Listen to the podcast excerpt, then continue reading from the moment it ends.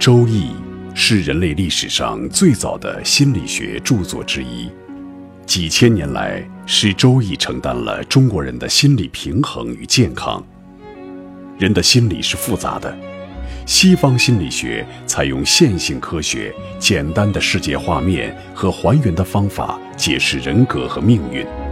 比较西方心理学，《周易》本土心理学非线性方法更能解释人格和命运的复杂性。北京周易研究会创办人徐坤教授采取东西文化比较方法，为您揭示周易心理学的强大生命力。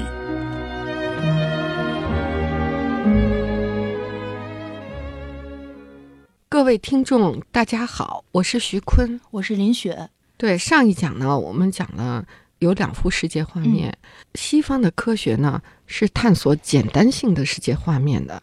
中国的易经呢是探索复杂性的世界画面。我们祖先呢留下了十五种节点体系，仿生描摹不同的复杂现象，比如。奇门遁甲是用一百零八个节点来描述东南西北、东北西南、西南东北的，就是八个方向的天时地利人和会发生什么变化。嗯，你要是会用这个节点体系来描摹，那你在解释这个各个方位变化的时候，那就是看像看小画书那么明白。那人生呢？像紫微斗数用四一百四十八个节点来描述人的与人息息相关的各种事物的节点，嗯，呃，八字呢是用八个十个节点来描述人的一生。那六爻呢，它是描摹黑天鹅事件的复杂性，呃，也包括它的那个。呃，紫薇呃，就是梅花艺术系列啊，都是描述黑天鹅的，所以我们祖先呢留下了一份珍贵的遗产啊。我们讲西方的科学呢，认识的是必然性，而异文化呢认识的偶然性。最近呢，要防止黑天鹅、灰犀牛事件啊，其实西方没有方法来应对哈，嗯，我叫无所措手足吧。但是我们中国呢？呃，却有足够的祖先留下了足够的探索复杂性和应对呃黑天鹅、灰犀牛的方法。嗯，只是他在大学不讲了，已经成为绝学，大家不会。上节课呢，我们讲啊，股市的复杂性，股市用仿生描摹的方法，比如买盘大于卖盘的时候，就是红线；卖盘大于买盘的就是绿线，这叫 K 线图。用这种也是仿生描摹，一步一趋的描这个量的变化，呃，那我们的那个易经呢，它的复杂性呢，要比这种呃单一的数字无限的量。量变啊，巨大的数字的量的体系的变化要更复杂。我们是不同质的复杂性安排在一起啊，比如我们说有天时啊，天的机会，有地利地的条件，有人和啊人际关系，它描述的复杂性是完全不同质的。那上一个世纪呢，我们的科学前沿都走到了探索复杂性的宇观。中观、微观啊，全部走到探索复杂性的面前，嗯，比如物理学界的复杂性耗散结构论得了诺贝尔奖金，化学的呃协同学得了诺贝尔奖金，数学的突变论得了诺贝尔奖金啊，还有一些等等。但是，呃，西方科学揭示的复杂性，它也是在同质的数量巨大和变化无穷的这个环境里。啊，这种条件下的复杂性，它也不像我们易经所揭示的复杂性，完全都是意志的复杂性。虽然德伦诺贝尔奖金，他们的复杂性叫准复杂性，还不是完全意义的复杂性。只有中国的易经探索的复杂性是彻头彻尾的复杂性，是复杂性之源和之母啊。所以西方人在探索复杂性的概念提出来，在。追踪溯源的时候，发现哇，中国的易经太伟大了，它就是复杂性，它所有的思维方法都是建立在这个探索复杂性的基础上，那复杂性和简单性，从世界画面、方法论体系有什么样的区别呢？我们在这里着重的从这样几个方面给大家解释一下哈，比如西方的线性科学描述的简单的世界画面，它第一个特点是必然的，啊是逻辑线性逻辑的。是用还原的方法来找 A 和 B 之间的这个线性关系的，它有时间上的先行后继啊，就是必须是原因在前，结果在后，原因和结果之间有时有时间的先先行后继，并且是必然的才成立，那才可以还原从现象还原到本质，本质到一级，一级到更升级啊。那复杂性世界画面呢？它的特点呢，第一是共识的，它不是历史的，不是有时间先行后继的，它是共在空间上共同存在的。啊，比如林雪，咱们俩今天坐在这儿，呃，录音做节目啊，你坐在我的左边啊，它是描述共识性存在的。比如我们的手啊，大拇指和小拇哥都。同时存在，但是不是大拇哥是先生的小拇哥后生，他们之间有蕴含关系，因为大拇哥所以产生的小拇哥，它不是，它是进化同时就产生的五指哈，啊，这种共生的现象，共识性的现象，不能用还原的方法来解的，所以他用仿生描摹的方法，用有效的节点体系来摘取你要认识的现象，啊，这是复复杂性的世界画面。那我们又回到刚才的话题，就《易经》呢，有流传下来可继承的啊，还没成绝学的，就有十五种方法啊，描述。你看我们说的，呃，奇门是巨系统的复杂性，描述军事的复杂性，打仗多复杂，经济的复杂性啊。六爻是啊，黑天鹅事件啊，还有描述人生的。有一次啊，就是零七年，我记得，嗯，徐小年在年会上发言哈。他说啊，这宏观经济不科学，啊，别学了，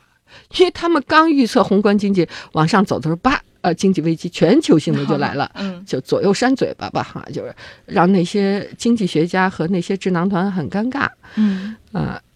其实呢，我听了以后呢，我也觉得，像徐小年这样，嗯，这么著名的这个科叫叫经济学家，他就只有线性科学的视野，然后他应对的呢。却是一个无比复复杂的非线性复杂性的金融世界，你说他们找得着北吗？他们都没有那个探索复杂性的那个那只眼啊，所以就是他们有长期习得的线性科学，应对了一个复杂性的经济现象、金融现象。你说这些经济学家他们的结论靠谱吗？他们知识缺了一大半儿，是吧？嗯，所以呢，最有效的应对复杂性的方法。其他民族都没有，只有中国的易经是。我总结一下徐教授刚才讲的这个，其实就是我们在牛顿力学的这种比较简单的世界观和方法论的指引下，一直都是在用这种简单的方式来探索特别复杂的人性和一些事件之间的关系，这样会让我们，比如说找不到工作迷茫，结不了婚迷茫。然后现在孩子成绩不好又迷茫，但是其实，在这些迷茫的背后，我们中国本土的周易文化都可以给我们提供一个全新的复杂的解释观。对，叫叫复杂解吧，嗯，复杂解。对你说的那个，我们言归正传啊，讲了半天那个呃周易与科学的关系啊，连二二进制呃，古代就康熙时代的。那个西中西方文化的这个跟周易的交融点，我们都找到了。啊，呃，近现代的呃，波普得的诺贝尔奖金的二象性哈，我们也找到了。呃，那两幅世界画面，上一个世纪啊，科研的前最前沿的那个探索复杂性跟易经的对应关系，我们也找到了。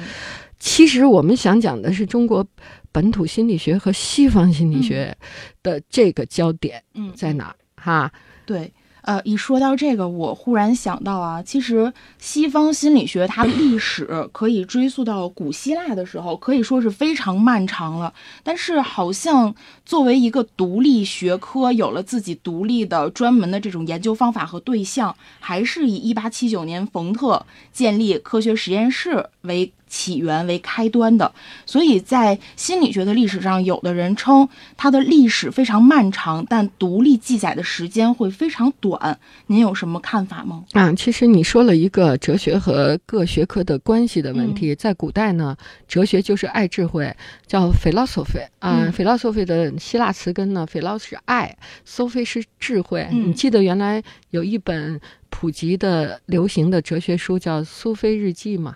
啊，其实就是苏菲，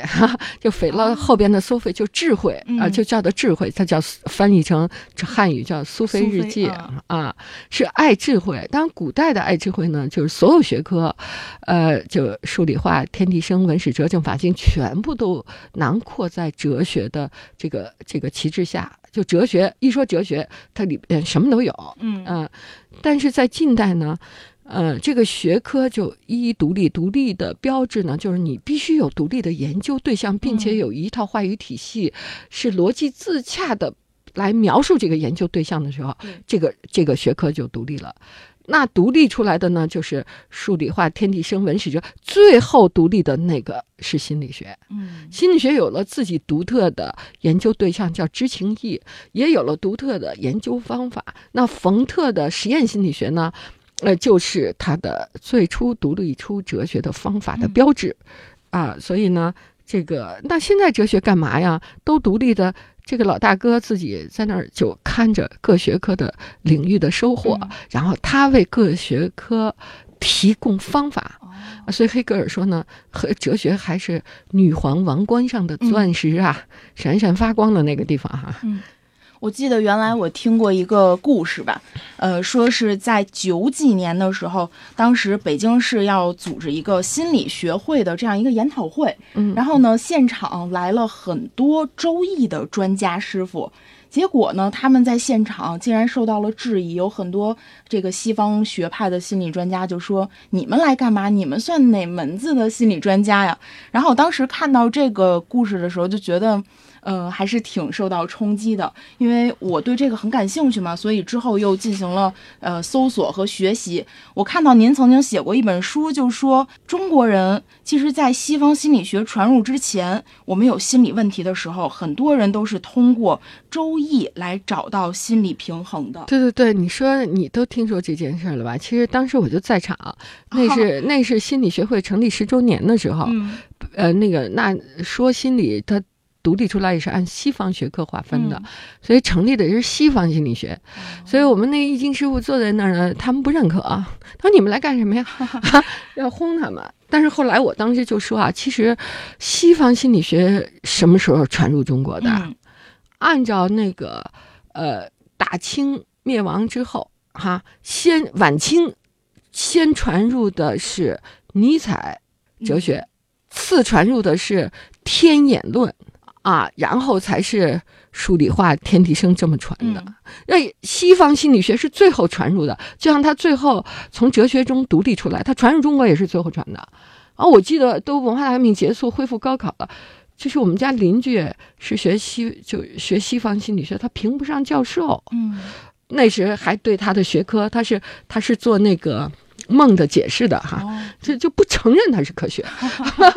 所以，所以我说那个。西方心理学只以我们中国心理学确实有这样一个问题：我们中国几千年的文明，按照传入，你是五四以后的以后才传入的哦，中国人就不仁了，中国人就没有心理问题了。有了心问找谁啊？是找的西方心理学的那些心理咨询师吗？不是，找的真的就是易经师傅。所以我对他们看不起中国易经，在中国心理学对中国。人民心理的平衡、健康起的作用的蔑视，非常气愤。嗯嗯。我忽然觉得，其实我们在课堂上或者是以往学习的这些所谓科学啊，它还是存在很大的狭隘性和局限性的。那么您提出的这个线性科学和非线性科学之间的关系，让我们意识到了，其实用老祖宗的智慧去分析一些偶然性的事件，应该是一种全新的、我们更应该学习的世界观和方法论。在下一期节目，我们特别想再跟您深入的探讨一下中中西方的心理学的一些差异。我们在比较文化的视野下来探讨这个问题。各位听众朋友，本期论题由北京周易研究会创办人徐坤教授亲自答疑，答疑热线：幺三三零幺幺二三二六五八零零八幺零零二七七。